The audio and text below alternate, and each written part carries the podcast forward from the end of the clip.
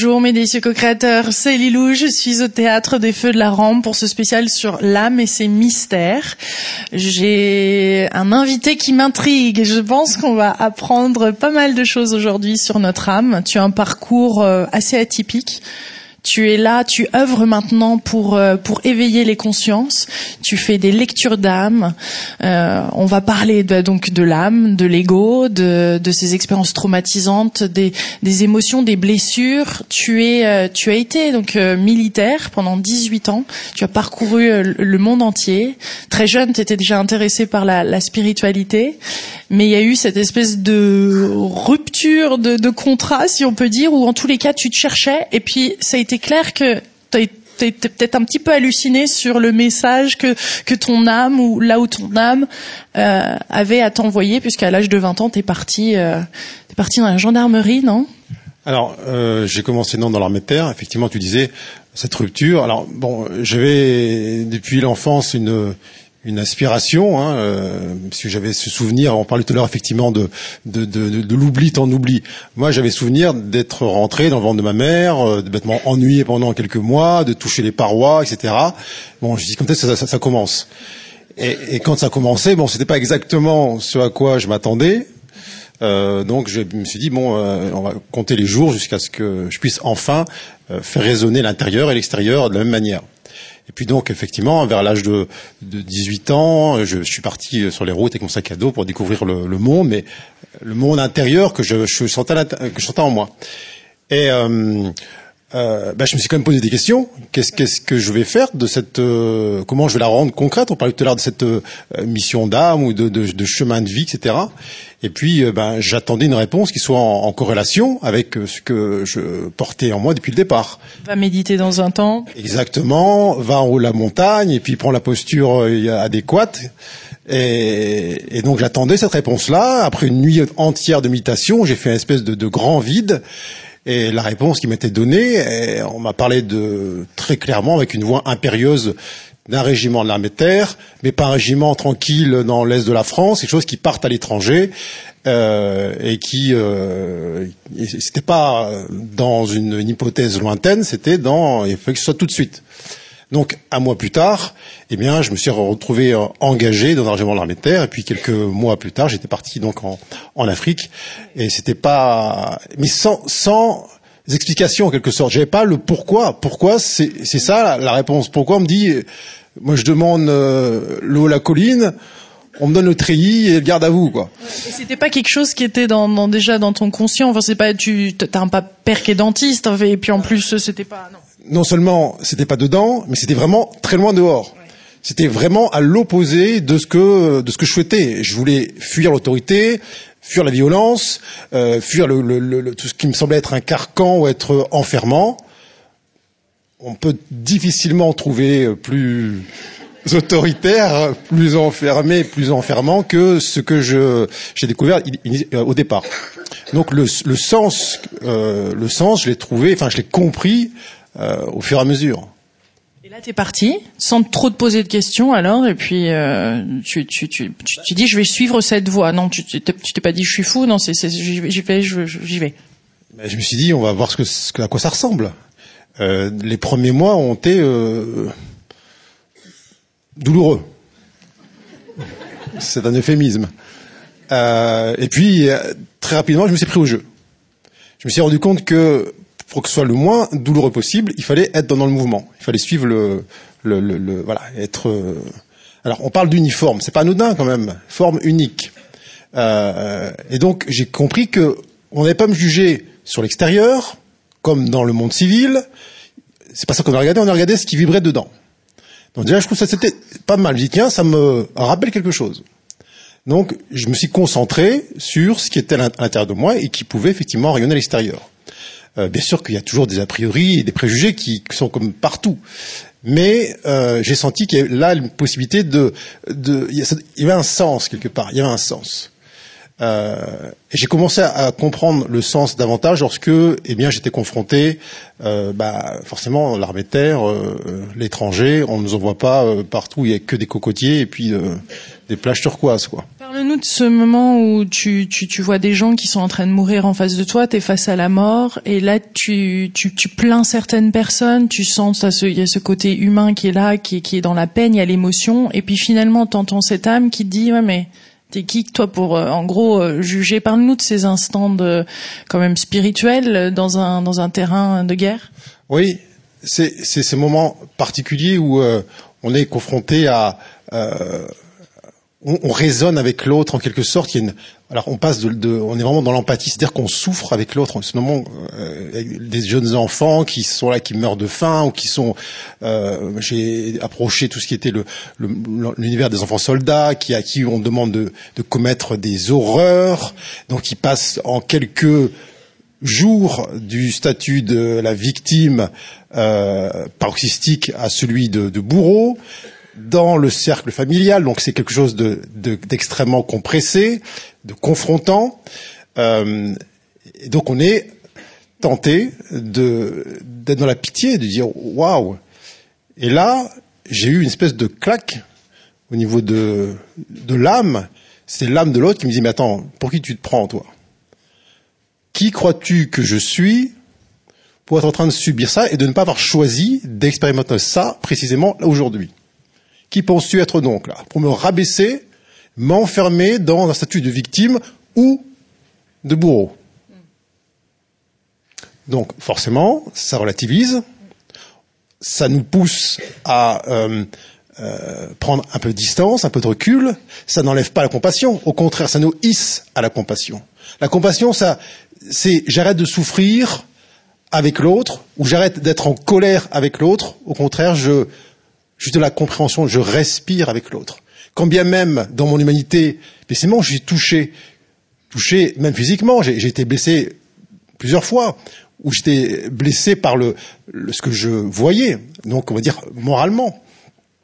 Mais néanmoins, euh, il n'y a plus cette euh, condescendance, j'ai envie de dire, où on regarde l'autre avec un regard qui, euh, qui abaisse. Que ce soit victime ou bourreau, ça abaisse, ça enferme on, on reste euh, accroché à l'enveloppe, à l'apparence. Alors euh, oui, c'était pour moi un grand choc spirituel.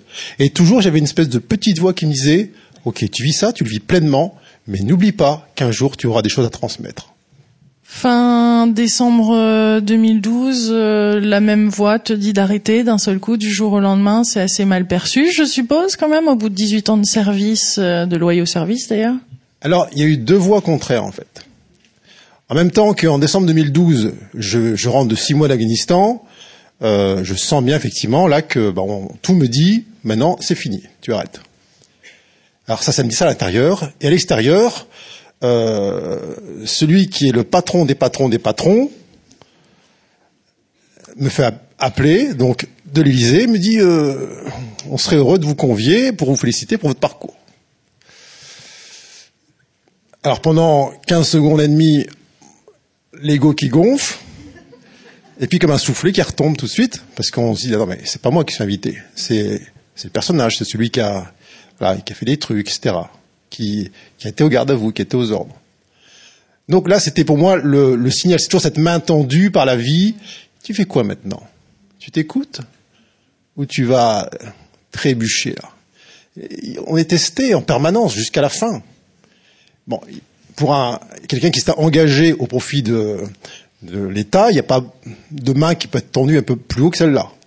Euh, et j'ai dit non, je décline l'invitation. Évidemment, ça n'a pas été perçu de manière la plus fluide qui soit. Encore un euphémisme.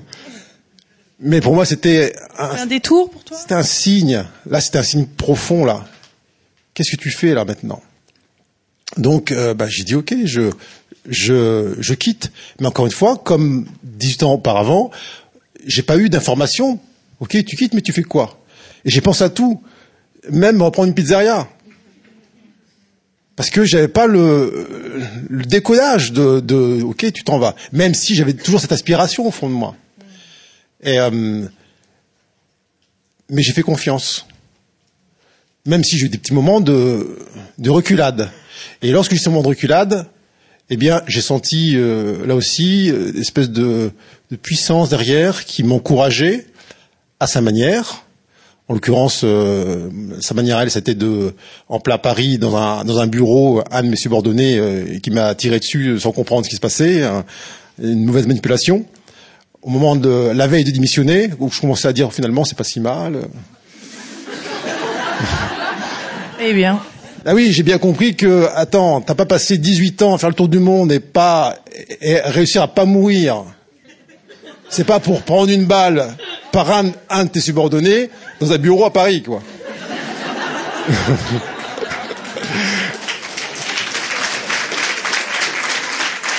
Donc effectivement, j'ai signé ma lettre de démission. Ouais. tu es vivant.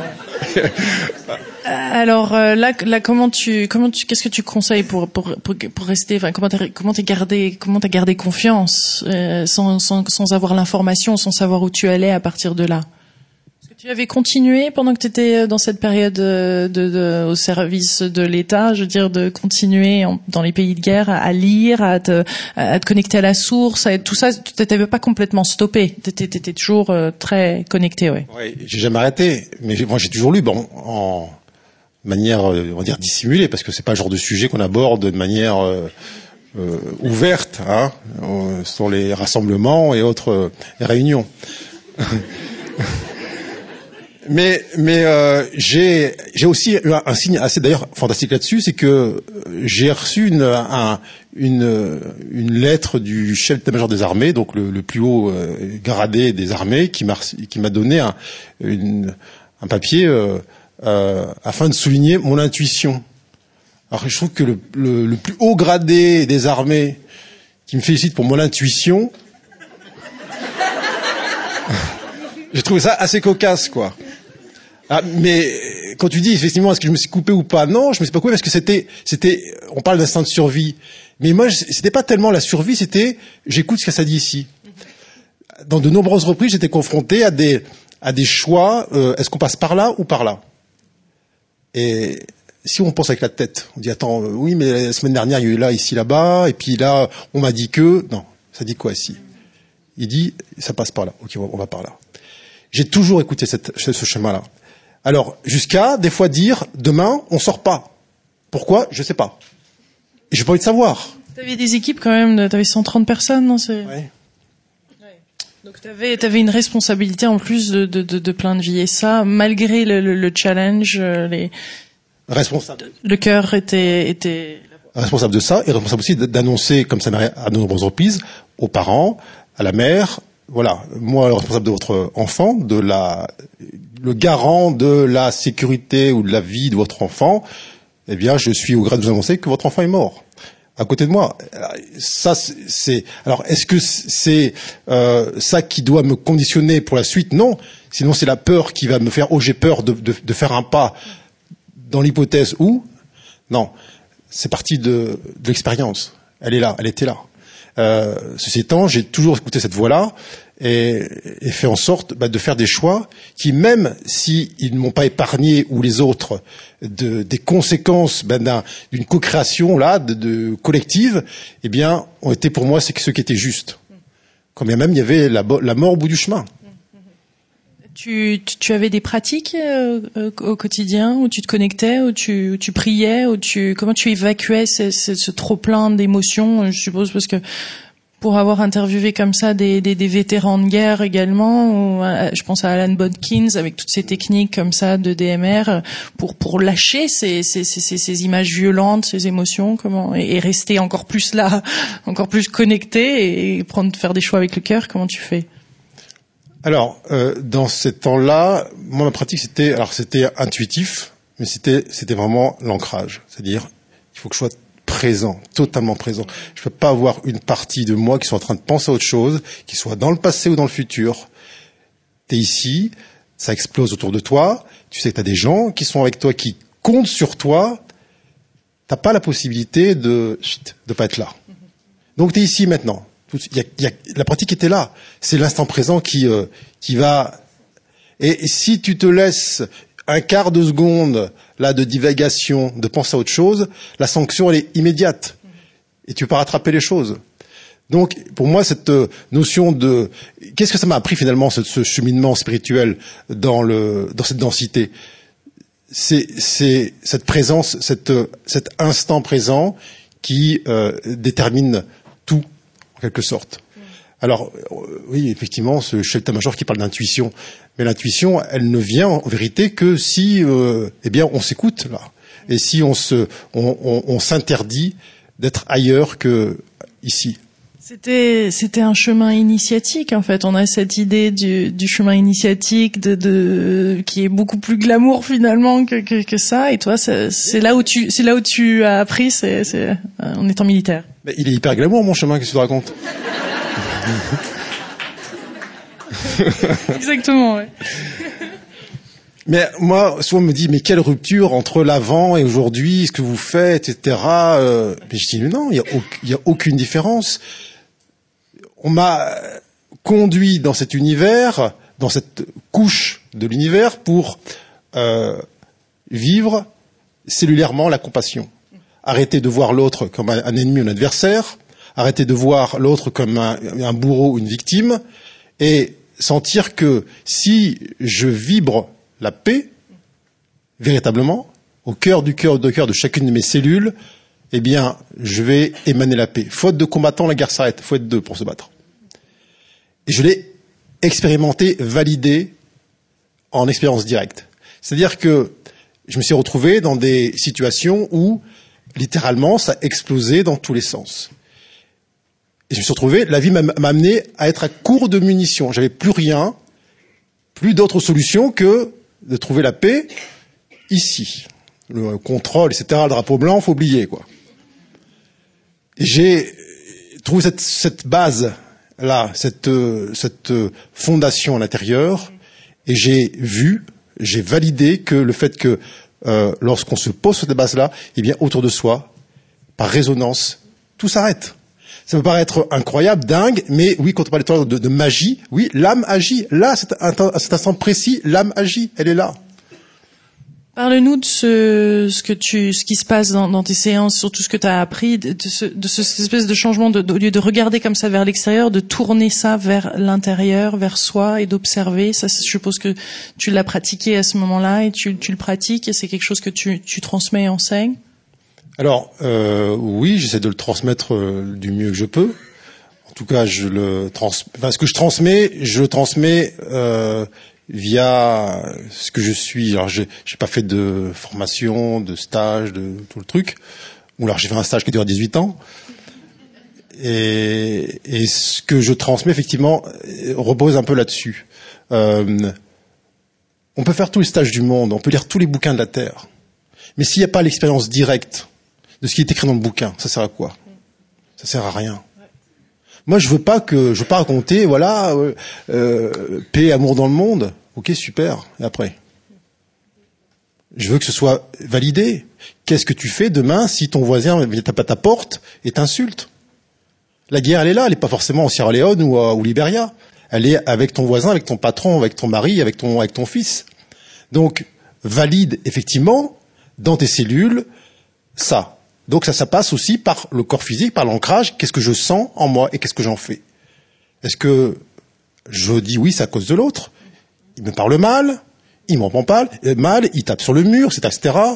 Il me donne des ordres, il me commande, ou je me réapproprie ce que je sens, je suis responsable de mes émotions, de la manière dont je les accueille, et l'autre n'est qu'un miroir révélateur, une sorte de, de, de, reflet panoramique autour de moi, de, toutes les, de tous les aspects intérieurs que j'ai pas résolus et qui viennent à moi. Et donc, dans ce que je transmets, c'est d'enseigner, de, effectivement, eh bien, c'est cette validation euh, cellulaire, euh, une sorte de spiritualité incarnée, pas volatile, comme celle que j'aurais pu euh, vouloir vivre à 18 ans en haut de ma colline. C'est sûr que là, ça m'a bien amené ici, quoi. Comment tu vois alors l'ego? L'ego?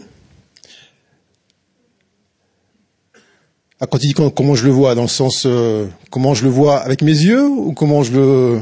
Comment tu le perçois? Quel serait son rôle? Alors, Est-ce qu'il est vraiment utile? Est-ce qu'on peut s'en débarrasser? Alors, l'ego, pour moi, il sert juste à ne pas me confondre avec l'autre. C'est-à-dire que on, est, on prend des formes physiques, Ah, on a tous euh, une apparence particulière, mais c'est un c'est un leurre. Et, et ce leurre-là, pour éviter effectivement qu'on soit confondu avec l'autre, malgré notre sensation d'unité, eh bien l'ego nous sert à euh, sentir cette séparation-là. Sauf que cette euh, sensation-là d'individualité liée juste à l'incarnation, eh bien on l'a laissé prendre tout l'espace. Et cette euh, sensation d'individualité, eh bien, elle a pris tellement d'espace qu'on a considéré que tout ce qu'on voyait autour de nous était en vérité contre nous, était l'opposé, était l'ennemi à abattre. Est-ce qu'il faut détruire l'ego? Bien sûr que non. L'ego, il sert, lui déjà, il sert à détruire l'existant. C'est-à-dire que c'est comme un arbre. Pour qu'un arbre puisse pousser sur un terrain de golf, il faut bien qu'il détruise la belle pelouse initiale. Est-ce qu'on va blâmer cette impulsion de destruction? Non, c'est une forme de vie. Pour que je puisse naître là, dans, dans ce monde, pour que je puisse faire un pas dans la, dans la pièce ici, il faut bien que je détruise l'espace qui était inoccupé. Eh ben, c'est mon ego qui me fait, qui me, qui me pousse, qui me, qui me sert à avancer là-dedans. Sauf que lorsque j'ai trouvé quelqu'un dans l'allée là qui était devant moi, mon ego a dit attends, attends, non, lui tu le dégages aussi là. Tu le pousses. Donc, si on maintient l'ego juste dans sa fonction initiale, de permettre à la force de vie de s'accomplir, de d'émerger, d'éclater, eh bien, oui, l'ego, il sert à ça. Mais qu'est-ce qui s'est passé? On a jugé que chaque fois qu'il y avait quelque chose en face de nous qui semblait prendre un chemin contraire au nôtre, eh bien ça, il fallait lutter contre, il fallait résister, il fallait se protéger. Alors, euh, l'ego, bien sûr, prend toutes les formes, et aussi des formes euh, dites spirituelles. Oh, j'ai tellement cheminé. Ça fait 20 ans que je chemine. Oh là là. Qui chemine? Qui chemine? Qui fait ce fameux chemin qui part d'ici et qui revient là? Qui a tout lâché Qui tenait d'abord au départ C'était lui, donc qui lâche C'est lui encore. Donc quelle, gloire y a-t-il à dire Oh, j'ai tout lâché bah, Ok, très bien, mais qui a parlé là J'avais tout, j'ai tout perdu. Maintenant, ça y est, je suis un sous-neuf. Eh bien, quand tu as tout lâché, euh, tout oublié, euh, tout perdu, eh bien, ce, ce, ce tu-là qui s'est exprimé, il y a l'esprit, là, le soi divin, qui va venir taper à la porte. Bon, maintenant tu sors. ben oui. Elle est là, je veux dire, il est l'aboutissement effectivement on porte ce regard vers soi. Ok, tu t'es bien regardé au miroir, tu bien vu que tu étais l'ego en train de, prendre puis de lâcher, euh, de croire puis de décroire, tout le truc. Bon, très bien. Tu as fait tout ce chemin-là, ces 20 ans, ces trucs, tous ces stages, ces bouquins. Et puis il y a un point final. Il y a une espèce de brûlure intérieure, de combustion intérieure. Là qui vient du soi. Qui dit, ça y est, t'as bien joué. Maintenant, je descends. Maintenant, là, je m'incarne. Maintenant, je fusionne avec cette partie-là qui te sert de véhicule. L'âme, euh, l'âme pour le coup peut, peut, être plus libre, de plus en plus libre ben, Si on considère que l'âme est le véhicule de, ce fameux soi, bien évidemment, euh, il, faut, créer un vide en nous. Toutes ces parties-là égotiques dont on parle, toutes ces identifications, je, je, je, je suis ceci, je suis cela, j'ai fait tellement de choses.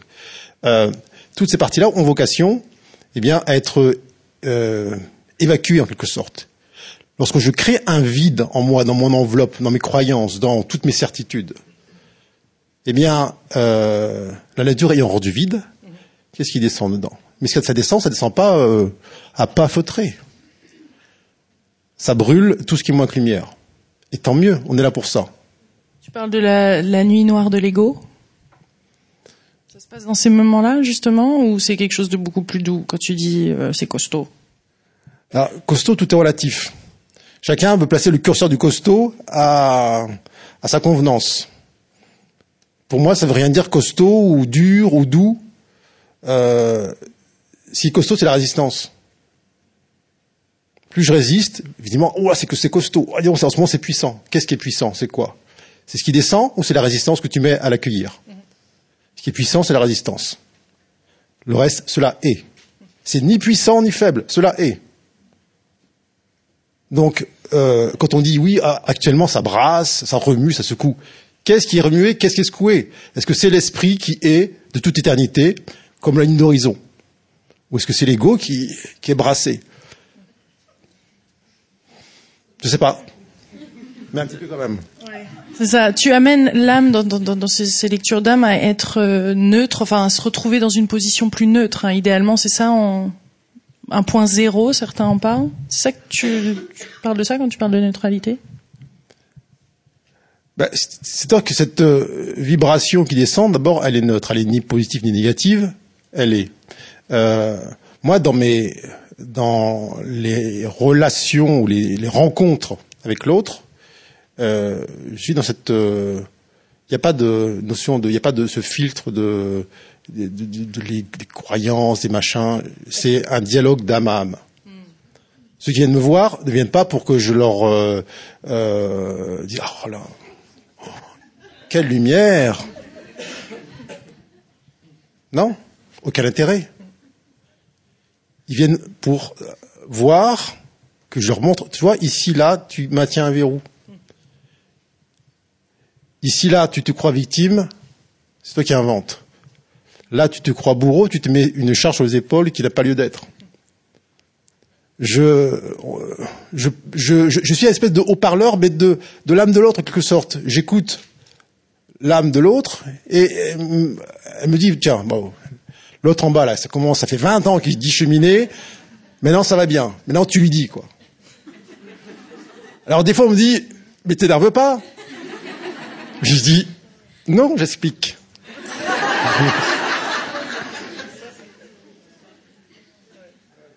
Euh, l'âme est impatiente de s'incarner pleinement alors?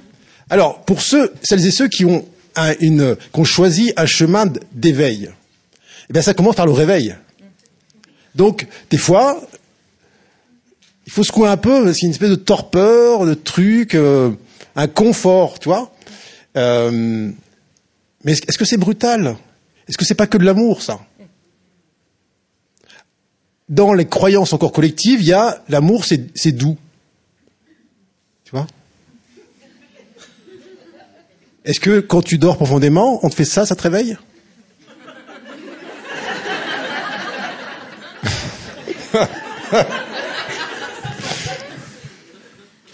Des fois, c'est une. Il n'y a pas plus grande preuve d'amour que de mettre une grande claque. Mais je parle pas d'une claque euh, physique. Je parle d'une claque énergétique. Des fois que Mais c'est un amour, euh, c'est pas un amour humain. Où là, on, on, attend des preuves d'amour qui soient, qui vont nous conforter dans quelque chose qui, euh, c'est autre chose.